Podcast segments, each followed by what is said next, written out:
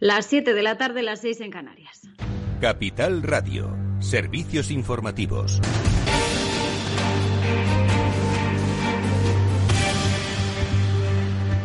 ¿Qué tal? Muy buenas tardes. Empezamos hoy en los tribunales porque María Dolores de Cospedal, expresidenta de Castilla-La Mancha y exsecretaria general del PP, ha declarado como testigo en ese juicio sobre la caja B del PP, donde ha indicado que nunca tuvo conocimiento de que existiese al tiempo que ha asegurado que esa caja B sería de esa persona, no queriendo nombrar, pero en referencia a Luis Bárcenas. Pero la misma expresión contabilidad B del Partido Popular desde mi punto de vista, como usted me pregunta, yo se lo digo, es que no es real. Será una contabilidad B del que fue gerente o tesorero del Partido Popular.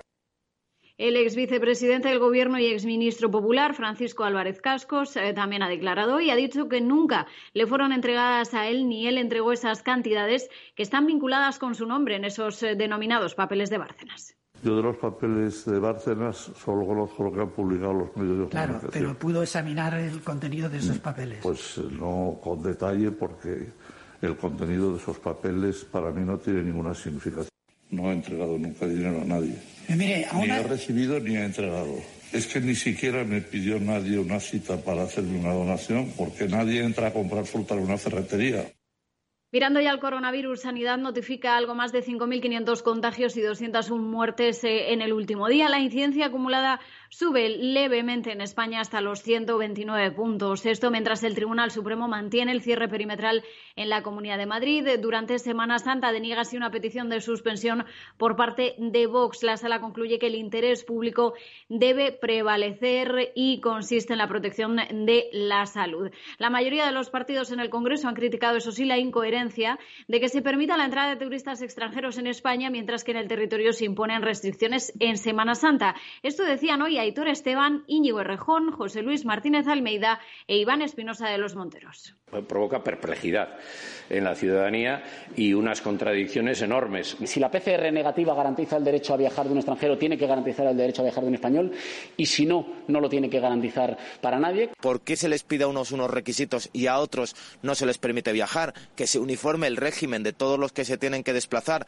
De la misma manera que queremos que venga un sueco, no vemos por qué no puede ir un vallisoletano a Mallorca.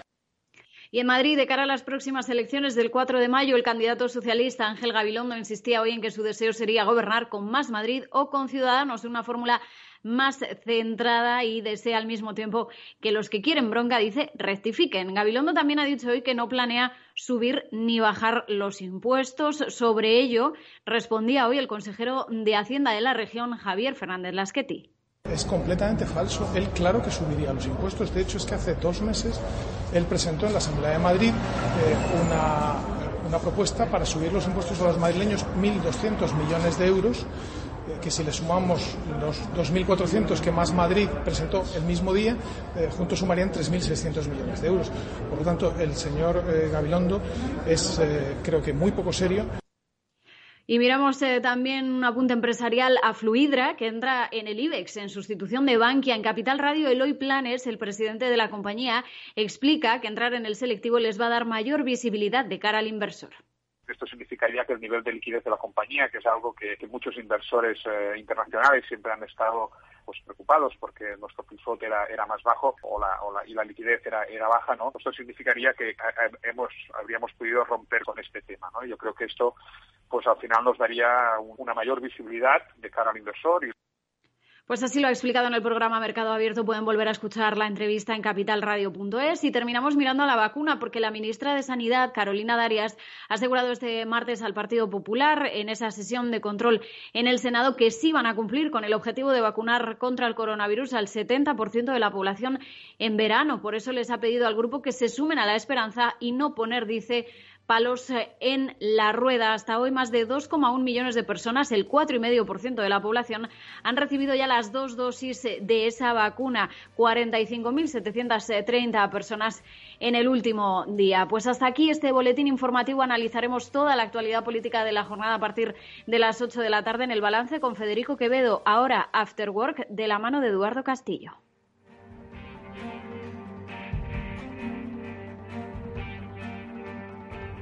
Capital Radio. Siente la economía. ¿Te sientes atraído por invertir pero no sabes con quién hacerlo ni cómo hacerlo? XTB, el broker líder en el mercado europeo, pone a tu disposición la mejor oferta del mercado. Acciones y ETF sin comisiones, hasta 100.000 euros mensuales. Infórmate en xtb.es y abre tu cuenta 100% online en solo 15 minutos. Riesgo 6 de 6. Este número es indicativo del riesgo del producto, siendo uno indicativo del menor riesgo y 6 del mayor riesgo.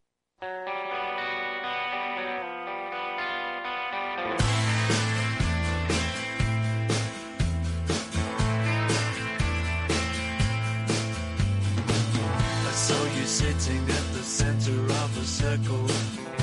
Everybody, everybody wanted something from you. I saw you sitting there. Saw you swaying to the rhythm of the music. Got you playing, got you praying to the voice inside you. Después del trabajo, After Work, con Eduardo Castillo, Capital Radio. ¿Qué tal amigos? Buenas tardes, bienvenidos al After Work que ya comienza en Capital Radio y que hoy va a tratar algunos temas que yo creo que os van a resultar de interés y sobre todo que van a tratar un poco de darle un poco de luz a pues todo lo que pues vemos publicado en la prensa y que a unos escandaliza, a otros no tanto, pero que tiene que ver con las ayudas a las empresas que se conceden en estos tiempos difíciles, estos rescates, ¿no? Que pues eh, a aerolíneas, a eh, empresas de ingeniería o a otras tantas que lo han pedido de un bote de 10.000, eh, bueno, pues se les da, no se les da o están a la espera de que se les den. Bueno, pues de eso vamos a hablar ahora con nuestros amigos, como siempre, invitados que saben de economía, Félix López y Conchim Ortega, a los que enseguida saludamos. Y luego vamos a hablar un poco de innovación abierta. ¿Esto qué es? Lo habéis oído más de una ocasión. Bueno, pues básicamente, ¿qué podemos desarrollar?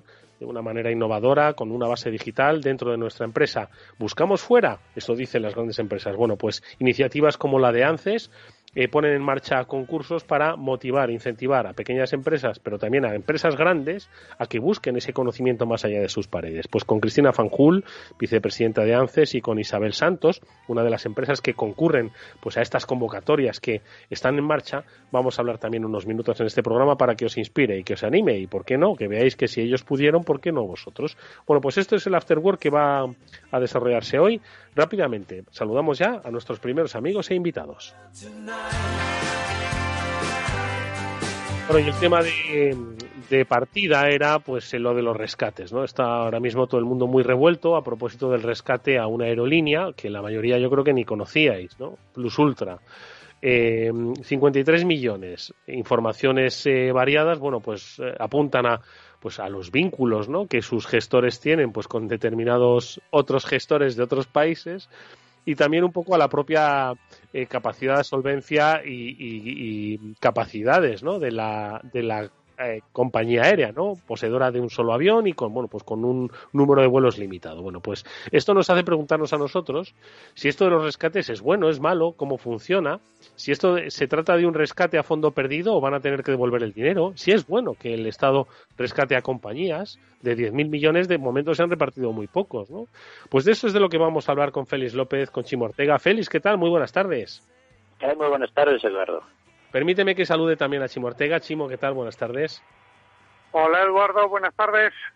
Bueno, pues eh, yo sacaba este tema a colación. Además, quienes nos sigan con cierta eh, asiduidad y, e historia, pues recordarán cuando una empresa, si no me equivoco, Fagor, de, del grupo de la cooperativa Mondragón, ¿puede ser, Félix? Eh, que Fagor era de. Sí, vale.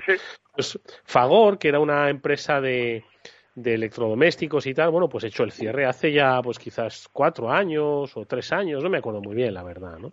Y recuerdo que Félix me decía, si es que ¿qué le hubiese costado al Estado rescatar a Fagor? Que es que habrían mantenido una línea industrial, habrían mantenido empleo y no le costaba nada. Claro, viendo ahora la perspectiva, Félix, da mucha rabia que no se hubiese rescatado a, a Fagor entonces, ¿no? Sí, bueno, fue hace ya más de tres o cuatro años. Esto fue a colación de la gran crisis el año 2009 y 10, pues que claro, en España ya no se volvió a construir una casa ni nadie compró una lavadora, ¿no? Y entonces, pues favor, que bueno, pues ya tenía algún problema, pero en fin, pues se encontró en una crisis tremenda, ¿no? Sí, aquel fue el mayor desastre económico de, la que no se hizo una cosa que era muy evidente, ¿no? Luego lo iremos comentando un poco a, raíz de qué temas pueden ser interesantes de rescatar o no. Mm. Y aquello pues fue la verdad lamentable, ¿no? Yo creo que ahora se hubiera rescatado, es decir, ahora la mentalidad es otra, ¿no? En aquel entonces, pues, mm, aparte de los temas de, pues como siempre, de las autonomías en España, ¿no? Es que yo estaba en el País Vasco, que tiene su propio sistema operativo de cómo manejar estos temas. En cualquier caso, aquello pues fue un desastre, ¿no? Es decir, porque por un rescate, yo calculo, de unos 150 millones de euros, que era el caso de Fagor, por las autoridades fiscales españolas hemos han perdido unos 500 a 600 millones de euros todos los años. Eh, eh, y es que, bueno, saco el tema de Fagor. No un poco para mirar con perspectiva el tema del rescate, porque Chimo, cuando uno eh, habla de la palabra rescate de empresas, de repente llega un liberalazo y te dice que no, que se deje caer, ¿no? Entonces, claro, es que tampoco es eso, porque la pandemia ha arrasado con todo, ¿sabes? Yo creo que hay un término medio. Se puede rescatar aquel que tiene viabilidad, ¿vale? Y aquel que al menos la actividad que hacía tiene algún Pero viabilidad, perdona, Chimo, viabilidad, quiere decir, ¿es viable el hotel de la esquina de mi casa? ¿Eh? A ver, te digo, eh, todos esperamos, sí, si no, todos esperamos recuperar la actividad económica, ¿vale?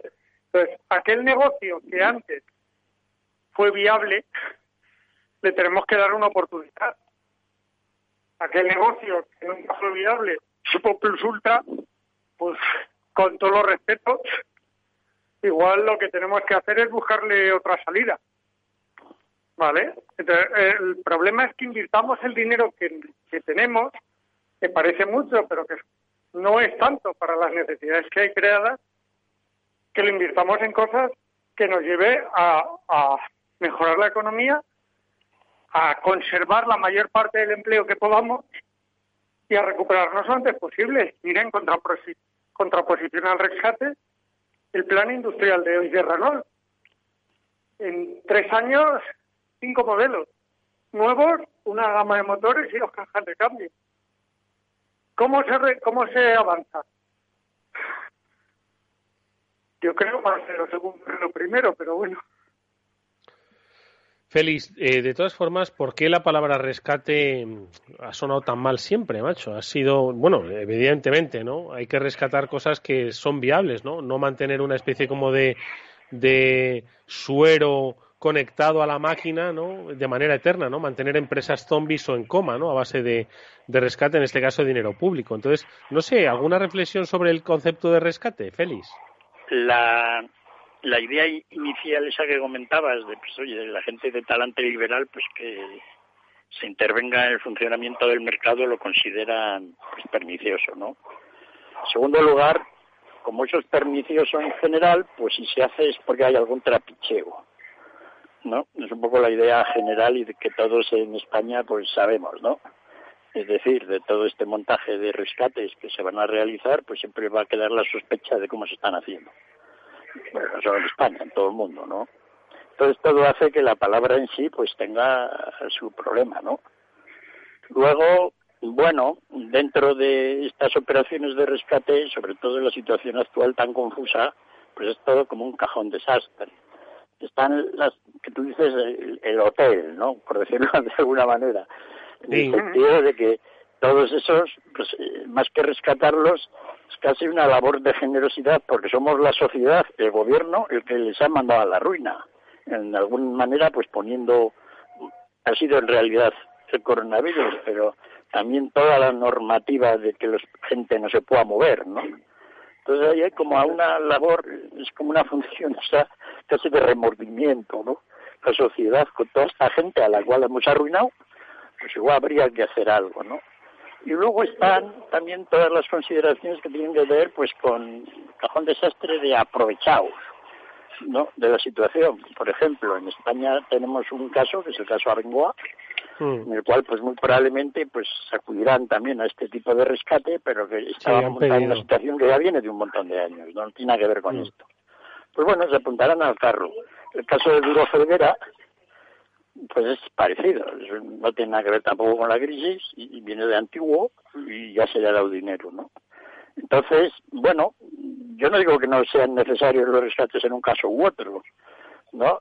Yo para emitir un juicio tendría que mirar muy bien todo lo que, cómo está la empresa y lo que tendrían que hacer, ¿no? Mm. Luego podemos decir un criterio de qué empresas yo en principio, pues, salvaría, ¿no?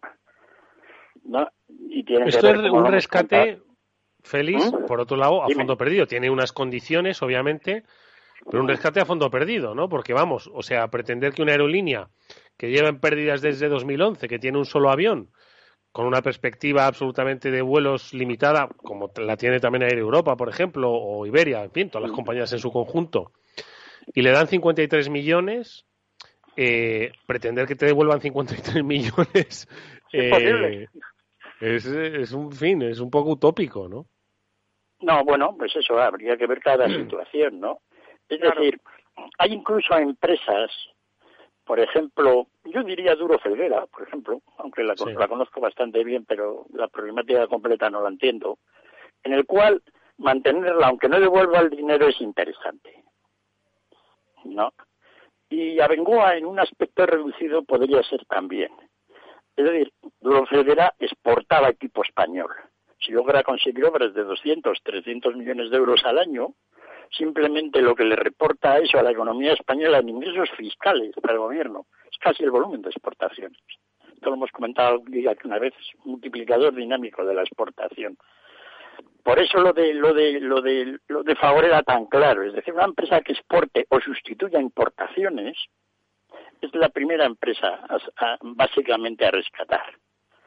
¿No? como si tuviéramos una empresa propia de automóviles, no que exportara el 80% de la producción, que es lo que suelen hacer las empresas, pues está incluso en una situación un poco este fue el caso, por ejemplo, del mayor rescate automovilístico, la General Motors, que rescató el gobierno de Obama.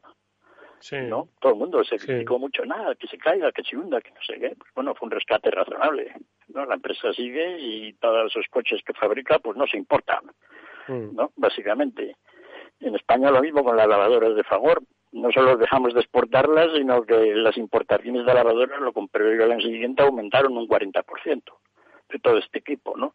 Entonces ese tipo de empresas son razonablemente rescatables, incluso aunque no te devuelvan el dinero, siempre y cuando la empresa pues mantenga un nivel de efectividad. Es cierto que a la larga debería ser capaz de generar recursos para devolverlo, ¿no? Pero cuando se ve que la empresa no va a ser capaz de, devolver el dinero y que además su contribución a la economía nacional es reducida, pues entonces no.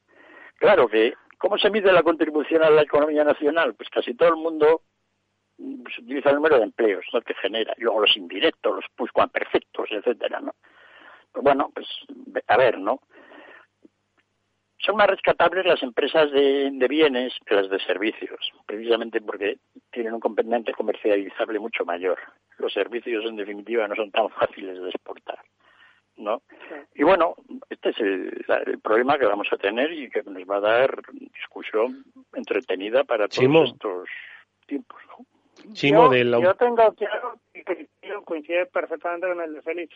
No sé cuáles son los valores que hay que tomar exactamente. Es cierto que no puede ser solo el monetario, pero es verdad que tenemos 11.000 millones por ahí, que el primer rescate con el que nos, nos aterrizamos es, nunca mejor dicho, es la compañía aérea Uniavión. Hombre, no, es que también pensemos cuánto nos cuesta rescatar por por puesto de trabajo, es decir, aquí vamos a pensar un poco socialmente también en las personas, ¿vale? Eh, mm, es que es carísimo por puesto de trabajo rescatar, a lo mejor es más fácil eh, recolocar esas personas de otra manera. Es que tenemos, yo creo que esto tiene que ser una estrategia que vaya más allá de una compañía, tiene que ser una estrategia para que ese país bueno, no va a cambiar el modelo, pues lo decimos siempre, cada crisis, pero es mentira, al final somos un país de servicios y de turismo y de construcción, pero, pero no vamos a cambiar un modelo industrial, pero intentemos, intentemos mm, complementar un poco, equilibrar un poco nuestra forma de economía e intentemos también eh, que el dinero con el que rescatamos, que lo vamos a pagar. No sé si lo van a pagar las empresas, si les va bien y consiguen rentabilidad lo pagarán, pero da igual, de momento lo vamos a pagar todos. Intentemos que sea un poco equilibrado, es decir, que vaya a proyectos que tengan viabilidad. No solo grandes empresas, yo creo en rescatar muchas pequeñas y medianas empresas que posiblemente sean las que más problemas de tesorería tengan para salir adelante, que necesiten ese dinero, pero que, que, que en su espacio, en su, en su ámbito, tengan una viabilidad. Es que mm, yo no sé, pero creo que debemos empezar a pensar de otra manera y, y, que la primera empresa que vimos que rescaten sea Plus Ultra, pues, pues ya lo decíamos el martes pasado. ¿Qué está pasando con esas ayudas? De todas formas, de todas formas, quiero decir, el rescate se produce, vamos a ver, eh, porque uno ha agotado ya todas las vías de financiación, es decir, eh, porque como todos sabemos, bueno, pues aquí hay herramientas de financiación públicas y privadas, ¿no? Eh, que bueno pues eh, exigen un, camino y exigen una serie de avales avales informativos no y también bueno pues avales eh, financieros bueno pues para la concesión de dicho préstamo entonces cuando uno recurre al de al de la SEPI o cuando uno recurre al del Estado se llama son 10.000 además tiene un nombre a ver si si doy con el con el fondo vamos a ver eh, vamos a ver se llama Fondo de Apoyo a la Solvencia de Empresas Estratégicas, ¿vale? Y cuando uno va a esto significa que ya ha agotado todas las vías, que ha ido antes a su banco, que también se ha pasado por la, eh, ¿cómo se llama? La shadow banking, ¿no? La, la, la llamada financiación alternativa. Y entonces esto es lo último, que no se lo han dado entonces en el banco. Y entonces, es decir, si no se lo han dado en un banco es que no ha pasado los filtros del banco. Entonces, ¿qué pasa? ¿Que los filtros del Estado son un poquito más flojos? Félix. Siempre, claro, para cuando se hace un rescate de estos es porque nadie le va a dar dinero, es decir, no pasa ningún filtro, ni el de la banca, ni el de los, ni el de, ni de ningún accionista previsible, es decir, ni los actuales, porque la empresa no vale nada, y segundo, porque no ponen más dinero, en tercer lugar, porque hay confianza en que tampoco ningún, ningún otro inversor podría dinero, ¿no? Hay algún tipo este de rescate estratégico que viene a cuento cuando sí podría haber algún inversor extranjero que lo compre, ¿no? Y entonces, como ese extranjero nos fastidia que controlen cosas de España, pues entonces hay que rescatar la empresa para liberarlas de las garras del inversor extranjero, ¿no? Eso mm. también es una figura que entra dentro de toda esta mezcla, ¿no? Es la palabra rescate, pero fíjate que el nombre es Fondo de Empresas Estratégicas, ¿no? Es decir, empresas estratégicas como tal en España hay bien poquitas. ya. No, eso te iba a decir. No tenemos tantas. Si utilizamos la palabra estratégico como tal, ¿no? Entonces, bueno, eso es todo muy elástico, a ver hasta dónde se puede, se puede alargar, ¿no? Y, como digo, pues claro, pues hay el apoyo con la cual se toman las decisiones, pues ya veremos cómo es que puede ser. Depende mucho de que se haga bien, de que tengas ganas de hacerlo y la capacidad para, para realmente entender lo que estás haciendo, ¿no? Y no es tan fácil, ¿no? A la hora de, de, hacerlo, ¿no? Bueno, yo he visto por ahí, pues que encargan informes, pues a las empresas de consultoría, que dicen lo importante que es la empresa para, para la generación de empleo, etcétera, pero te das cuenta de que tampoco puedes poner ahí mucha confianza, ¿no? Porque todo eso está construido de una manera un tanto peculiar. Mm. Y bueno, es un problema eterno. Por eso mucha gente dice, pues nada, rescates ninguno. Yo no soy tan radical. Yo hubiera rescatado varias empresas en el pasado de la economía española, ¿no? Sobre todo... ¿Qué rescatado tú? Pero muchas de, las empresas de servicios es difícil justificarlo. Eh, hombre, imagínate Iberia, ¿no? El viaje, ¿no? Porque ahora ni tal siquiera es española, pero bueno, ¿no? a ver cómo se hace esa especie de de rescate si hubiera un problema grande, porque la línea aérea, pues, fijaros que las líneas aéreas en realidad es lo más fácil de volver a montar, ¿no? Son aviones que mm. los alquilas, no tienes mucho, salvo el hecho de lo que valían los slots en los aeropuertos, ¿no? Todo eso ha ido perdiendo valor. Pero, efectivamente, hoteles, es decir, si un hotel se no pasa nada, mañana si hay un negocio se abre y se vuelve a funcionar, es no tiene ninguna característica de estratégico todo eso. Otra cosa diferente, por ejemplo, fuera que hubiera habido solo una gran empresa española de agencias de viaje o de mayorista de, turistas, ¿no? Y que quiebre. pues entonces nos perderíamos la posibilidad de que igual vinieran a España un millón o dos de turistas, ¿no? Entonces eso sí que sería, entraría dentro de lo que podría ser considerado medianamente estratégico, ¿no? Mm. Pero en el sector turístico hay poco de eso, ¿no? Y sin embargo ha sido el más castigado, ¿no? Mm. El que, el que palmó, ¿quién fue? Thomas Cook, eh, puede ser, antes de la pandemia incluso, ¿no? Madre mía, menos mal que se murió antes de la pandemia, porque si llega a llegar a la pandemia, vamos, ya sí que... eh, ya, pero. Thomas Cook, por ejemplo, quizá era más estratégico para España que para el Reino Unido. Sí, sí, eso es lo que te iba a decir. Exacto. No, quiero decir que ese tipo de cosas, porque como era del Reino Unido no hicimos nada, pero si hubiera sido española, ahora, pues no cabe duda de que sería un tema a contemplar. Sería dentro del sector turístico la, cosa más estratégica, si fuera algo parecido, ¿no? Ya, pero eso, pero eso tiene una razón de ser. Eso hace, tiene una influencia directa sobre nuestro Producto Interior Bruto y sobre la facturación de muchas de nuestras empresas. Entonces, vale, lo veo, tiene un carácter estratégico. Pero una compañía con un avión, insisto, no. O sea, no puede ser el criterio. O sea, es que el problema es que es la vara de medir que se ha tomado. Es que no puedes emplear uno, esto como una vara de medir. O, o la cambiamos ya o, o vamos a regalar todo el dinero. No, Chimo, yo lo entiendo, ¿no? Pero yo tampoco quería, digamos, hacer una indicación de algo en concreto, porque para eso hay que mirarlo todo bien por dentro, ¿no? Sí, Hasta cierto. que, cuál es la situación. Pero así va a ser con casi todo, ¿no? Veremos un poco cómo, cómo se va repartiendo todo eso. De momento, pues bueno, pues ha habido estos pequeños rescatitos a parciales autónomos que les dan algo de dinero, ¿no? A, pues también a pues, lo que harán, ¿no? Lo que están haciendo un poco con las empresas que les han resuelto un poco el problema. Es decir, que todo este tema de la pandemia ha hecho que, digamos, la, la austeridad se haya reducido mucho. Y eso va incluido pues en todo este tema de qué podemos hacer con las empresas, ¿no? No dejarlas que se hundan. Mm. Así Y, que- Oye, Chi- Félix, ¿y uno y, y esto de los rescates cómo funciona? Uno pide y a ver cuánto le dan, porque que le hayan dado, por ejemplo, a Plus Ultra 53 millones y no 52 o 65, entiendo que, que es mm, por, por, por algo, ¿no? Es que las, las cifras no son redondas y me llama la atención, ¿no? No, yo me imagino que la, la idea es, tú pides el doble.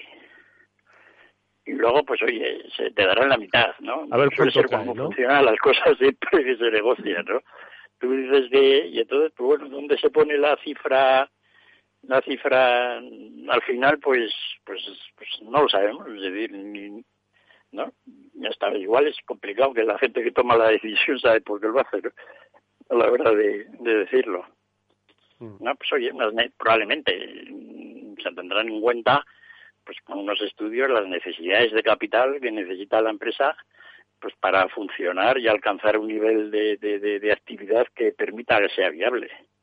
Eso debería ser un poco, ¿no? Básicamente cómo financiar el circulante de los próximos dos años. Pues eh, bueno, pues eh, esto sin lugar a dudas no ha hecho nada más que empezar.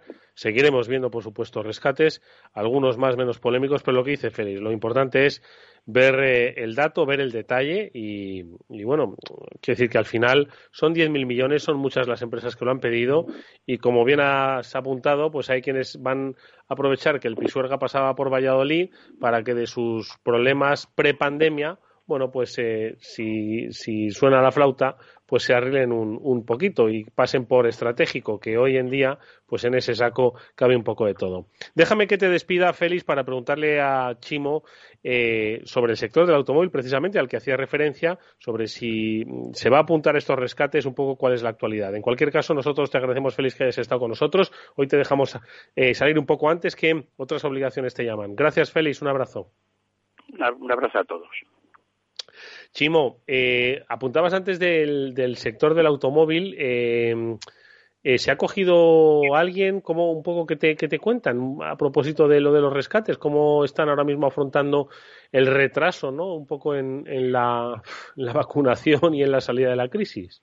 A ver, la gran empresa del automóvil no quiere rescate, lo que quiere es inversión, lo que quiere es fondos, lo que pretende es eh, tener eh, inversión de esos fondos europeos eh, para poder poner nuevas líneas en, funcionamiento.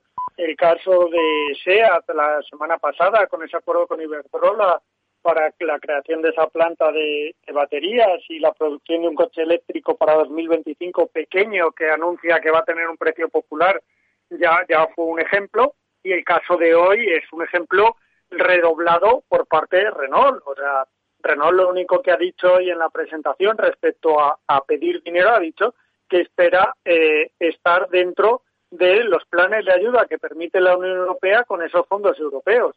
Nada más, no, o sea, lo que hubiera pasado en cualquier otro momento eh, para hacer una inversión como esta, pero estamos hablando de garantizar el empleo a 25.000 personas y de una inversión que está valorada en el impacto en las arcas españolas en 12.000 millones de euros. Es decir, mm, estamos hablando de palabras mayores.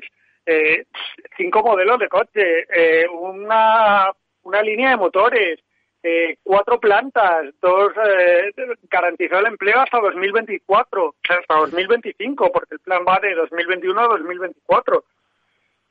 yo creo que es muy importante lo que está haciendo el sector. Ya pasó con la crisis anterior, si te acuerdas, el primer hubo una casi casi epidemia, ahora que está de moda la palabra, de los fabricantes en España de anunciar inversiones en nuestro país.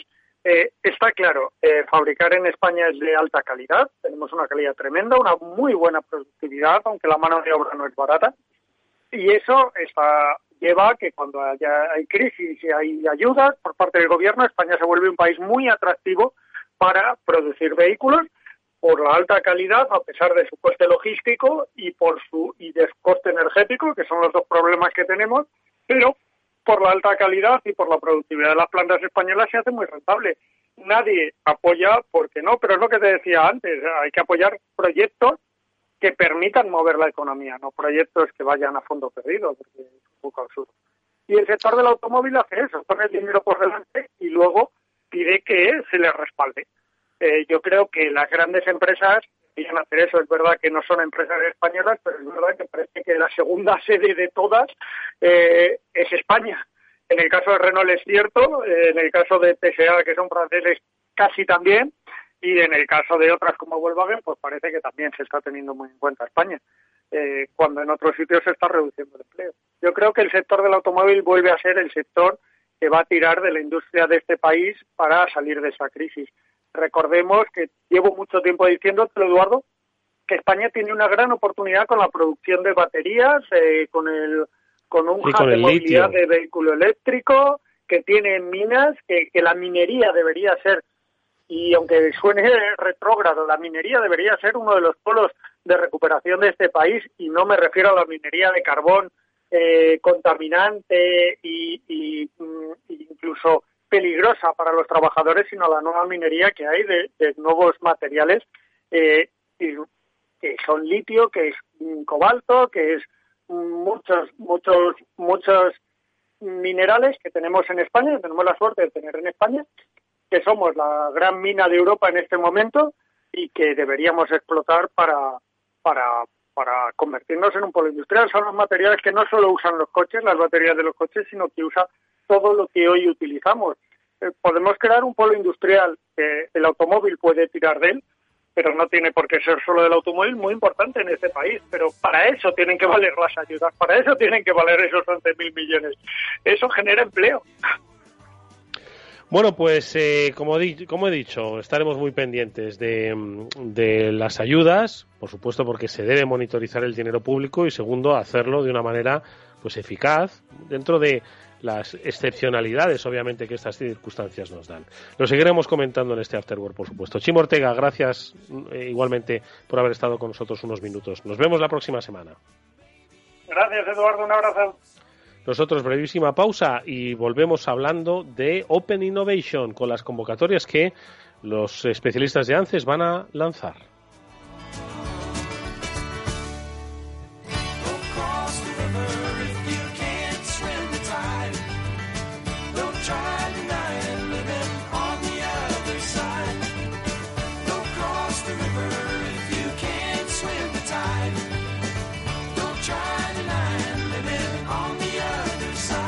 After Work con Eduardo Castillo. Atención oyentes, noticia de alcance para inversores. XTB elimina las comisiones. Con XTB puedes comprar y vender acciones y ETFs con cero comisiones. Lo has oído bien, cero comisiones hasta 100.000 euros al mes. entra en xtb.es y abre tu cuenta en menos de 15 minutos. El proceso es 100% online y podrás comprar o vender cualquier acción por cero comisiones en xtb.es. Riesgo 6 de 6, este número es indicativo del riesgo del producto, siendo uno indicativo del menor riesgo y 6 del mayor riesgo.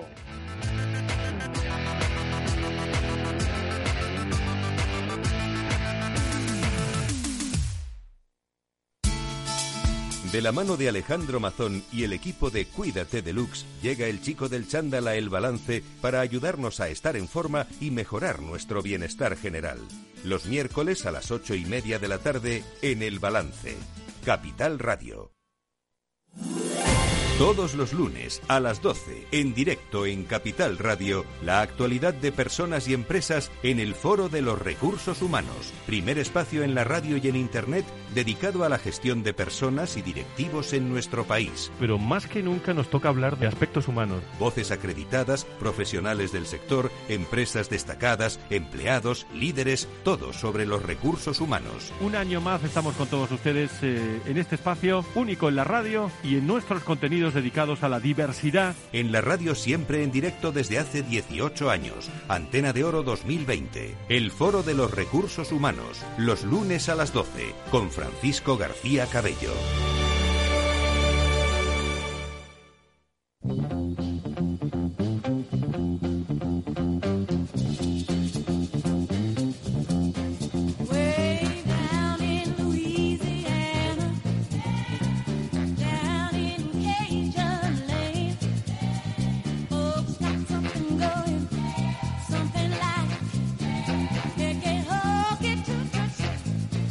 Eduardo Castillo en Capital Radio, After Work.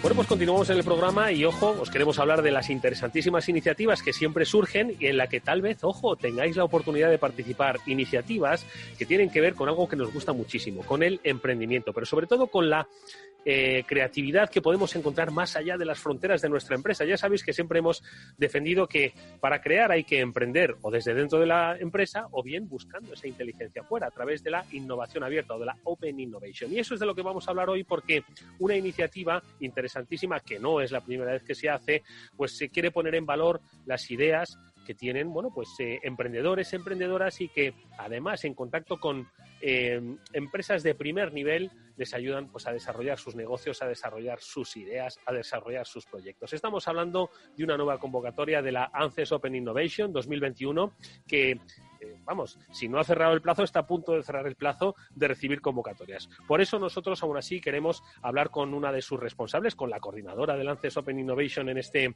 espacio, en este After Work, y también con alguna experiencia vivida y pasada de que es algo que funciona. Por eso también llamaremos a, a otra, a otra emprendedora. Bueno, lo primero de todo, Cristina Fanjul es vicepresidenta de ANCES, que es la Asociación Nacional de la Red de Centros Europeos de Empresas e Innovación, que es quien promueve la ANCES Open Innovation. Cristina, ¿qué tal? Muy buenas tardes, bienvenida.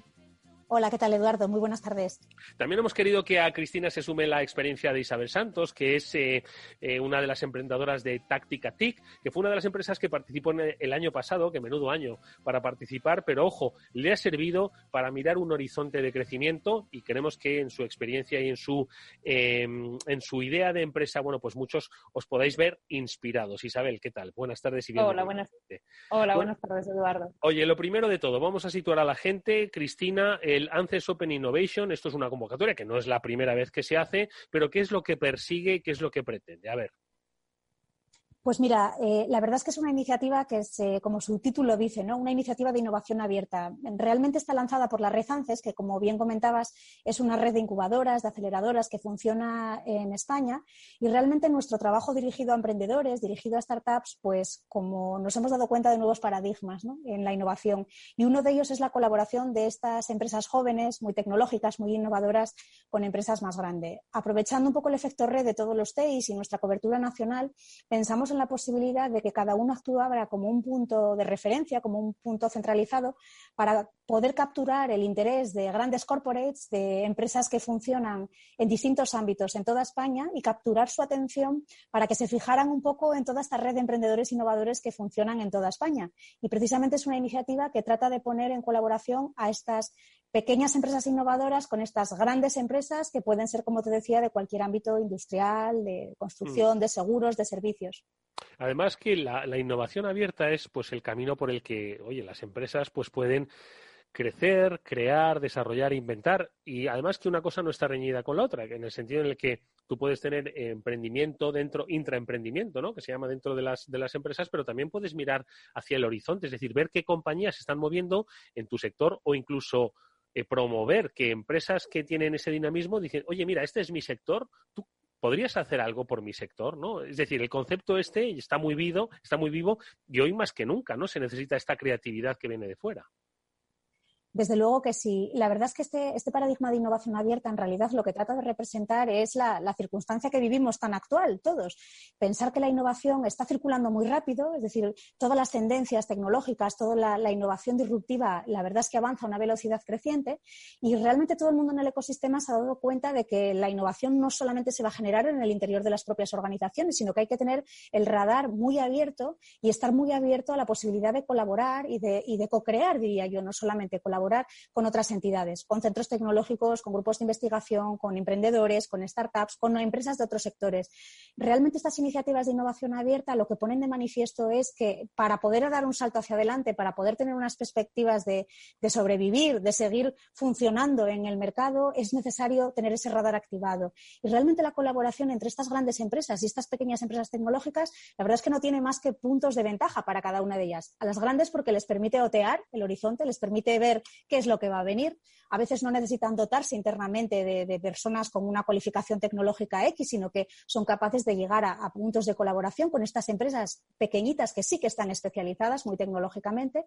Y desde luego las pequeñas les permite avanzar y dar un salto de gigante en lo que son las necesidades del mercado, en lo que es realmente bajar a la tierra todas esas mm. tecnologías que manejan tan absolutamente bien, pero que luego necesitan encontrar un nicho en el que son de aplicación. Estas grandes empresas les dan ese feedback y les dan, por supuesto, también la apertura de mercado necesaria para, poder seguir comercializando. Pues ahora vamos a conocer la experiencia, pues del, en este caso del año pasado, con, la empresa Táctica TIC.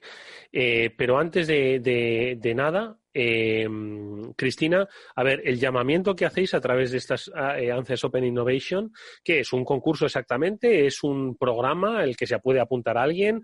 ¿Solo puede quedar uno al final? ¿Cómo, cómo funciona? A ver. Pues la verdad es que tiene un poquito de todo. ¿eh? Es, tiene un poquito de todo porque yo diría que lo primero que es, es una iniciativa, es decir, en el sentido de que hay 10 empresas que están buscándote, yo les diría primero a estas, a estas jóvenes startups.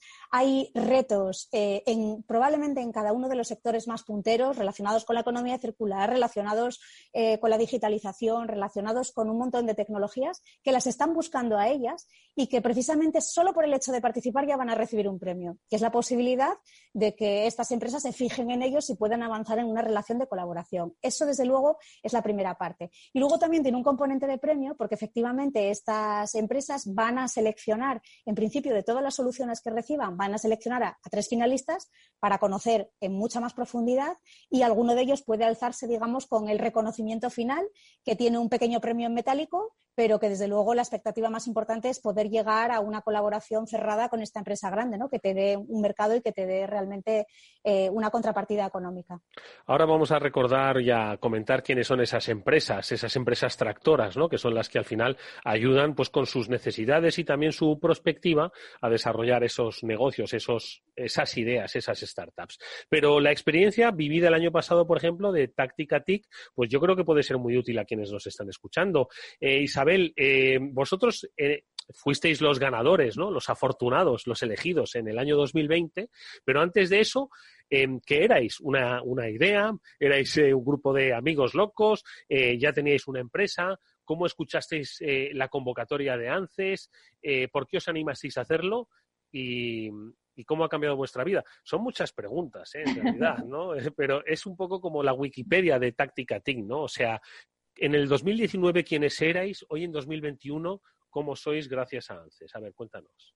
Pues os cuento un poquito. La historia de Tacicatic surge en 2017, en enero, gracias al apoyo del CEI de Asturias. Eh, nos constituimos y fuimos eh, poco a poco eh, generando una empresa de base tecnológica. teníamos una orientación muy, muy pensando en sistemas de sensórica, de digitalización, de visión por computador. Desde los inicios teníamos esas tres líneas como líneas base de nuestro, de nuestro trabajo. Eh, como te digo, empezamos en 2017, nos fuimos presentando a, diferentes convocatorias, a anteriores eh, ediciones del, de, ANCES, de, los retos de ANCES. O sea, que no, que, no hay que cejar en el empeño, quiere decirte, si un año pues no triunfas, dices, bueno, pues ya no me vuelvo a presentar, ¿no? Hay que insistir, ¿no? Nosotros creo que hemos participado.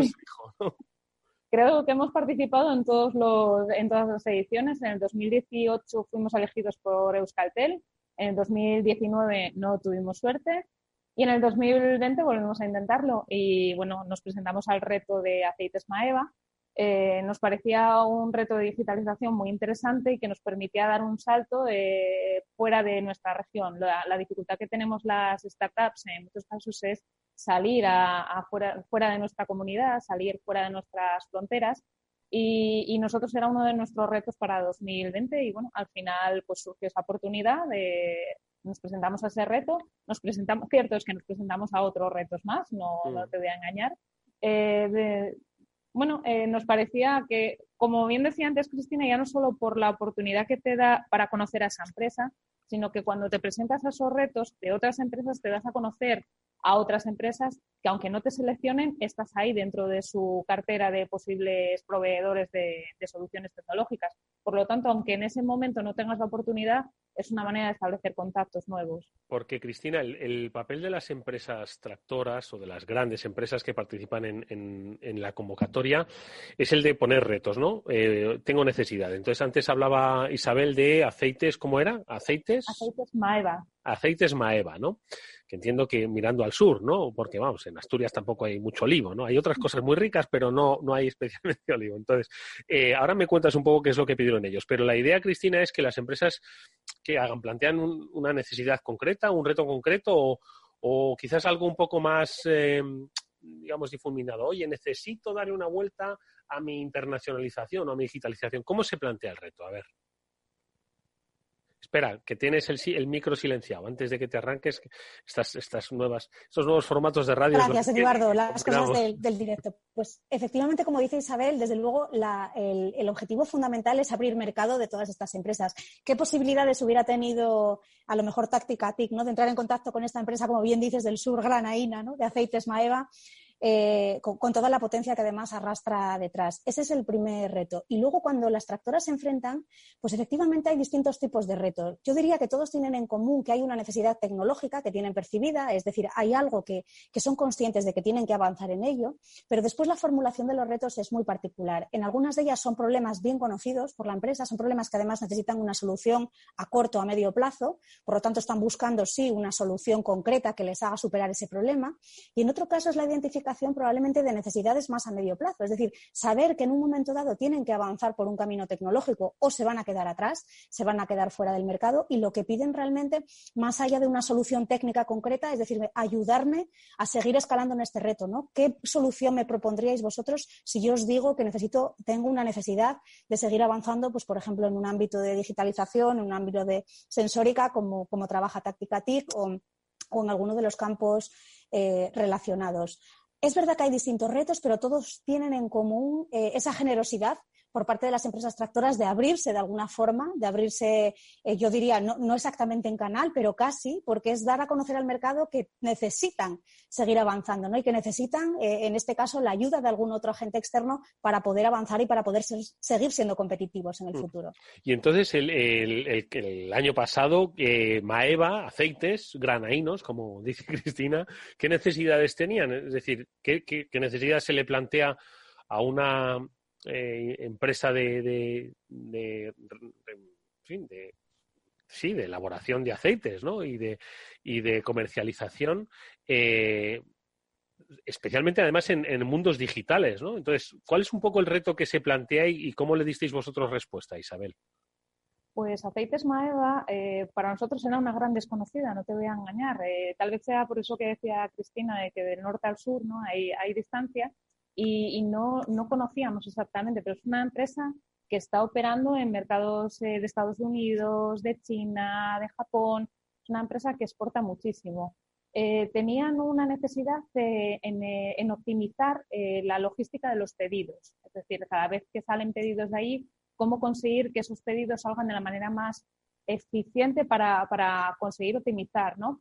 Eh, nosotros lo que les planteamos fue un sistema eh, inteligente que permitiera gestionar esos pedidos y que además se basase en cierto aprendizaje automático, es decir, que el sistema fuera poco a poco aprendiendo y cada vez fuera más listo. Al principio el sistema era bastante torpe, bastante tonto en el sentido que nosotros somos los que le damos esas reglas, pero el sistema poco a poco va haciéndose cada vez más inteligente y va aprendiendo cómo debe de colocar los palés, cómo debe de colocar cada sistema de, almacenamiento para poder eh, después exportar de manera óptima.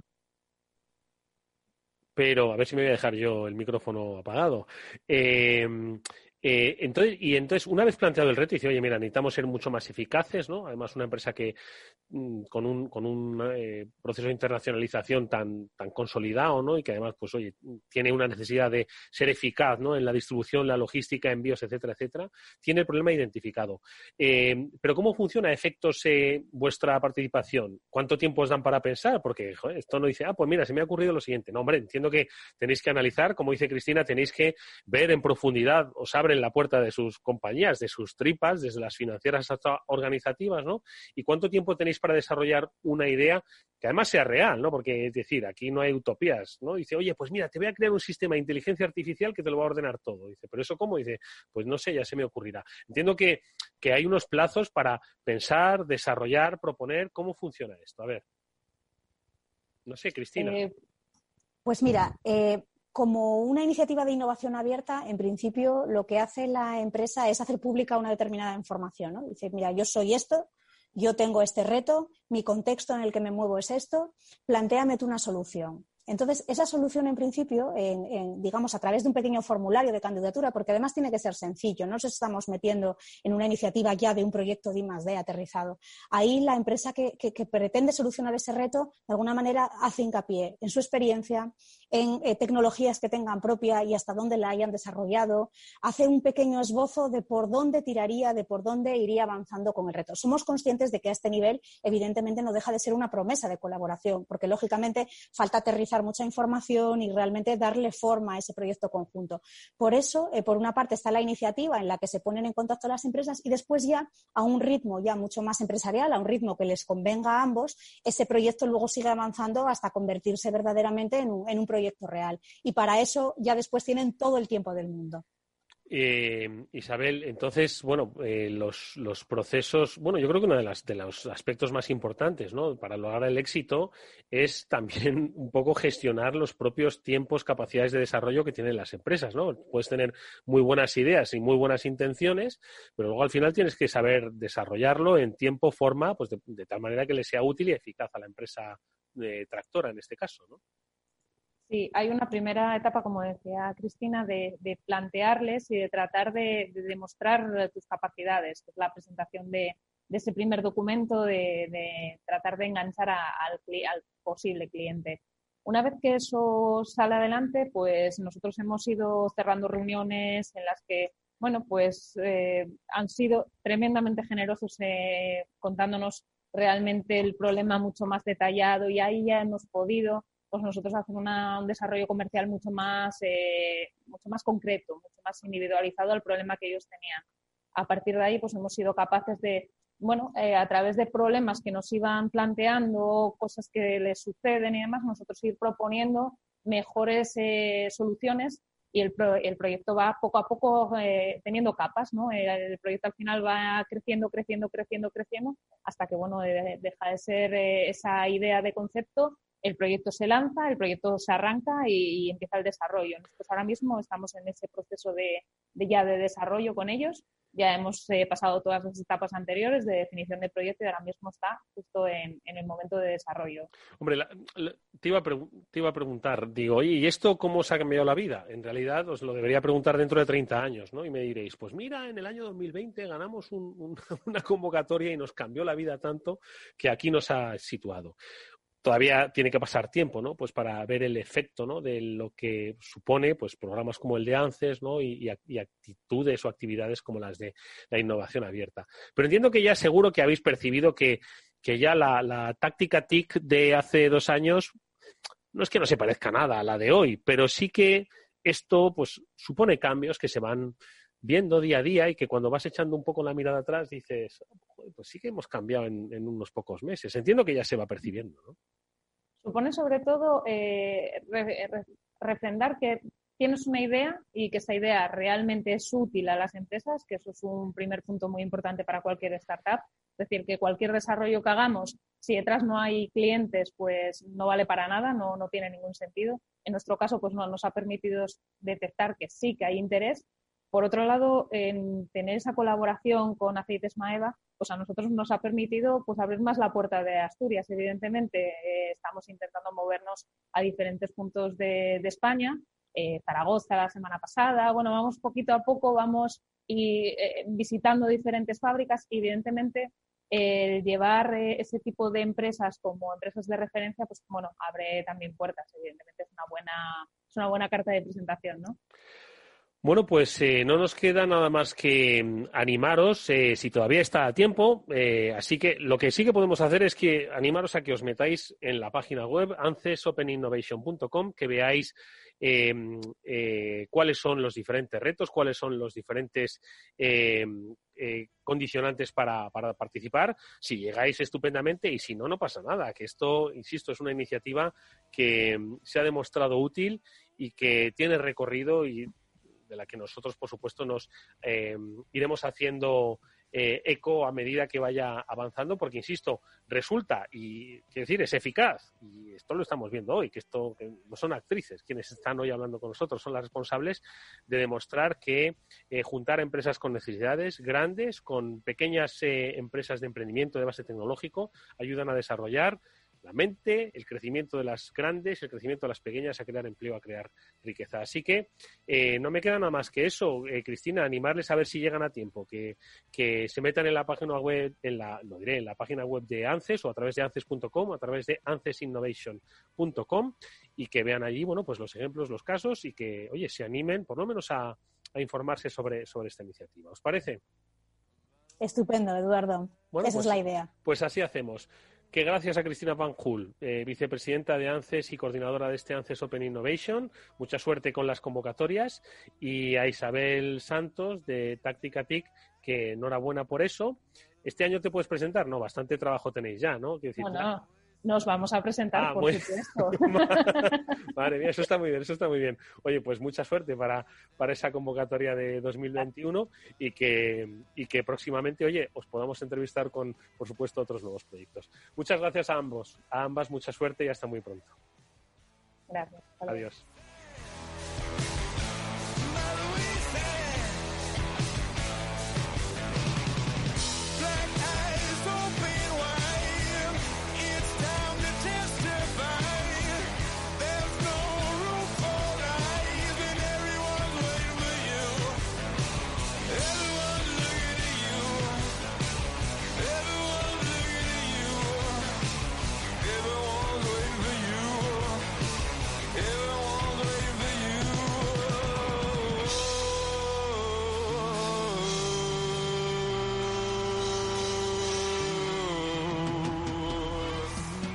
After Work con Eduardo Castillo. Capital Radio Madrid 105.7. Si eres emprendedor, empresario o autónomo, en negocios de carne y hueso encontrarás todas las claves para hacer crecer tu negocio. Cada miércoles de 1 a 2 de la tarde en Capital Radio con Mariló Sánchez Fuentes. Esto te estás perdiendo si no escuchas a Luis Vicente Muñoz en Capital, La Bolsa y la Vida. Xavier Ferraz, profesor de ESADE. Europa no lo ha hecho y el problema ahora lo tenemos aquí, ¿eh? porque Europa en este momento no es autónoma en semiconductores. Eso quiere decir que si no nos venden, nos vamos directamente al paleolítico, ¿eh? sin ser alarmistas. No te confundas. Capital, la bolsa y la vida con Luis Vicente Muñoz, el original. Capital Radio.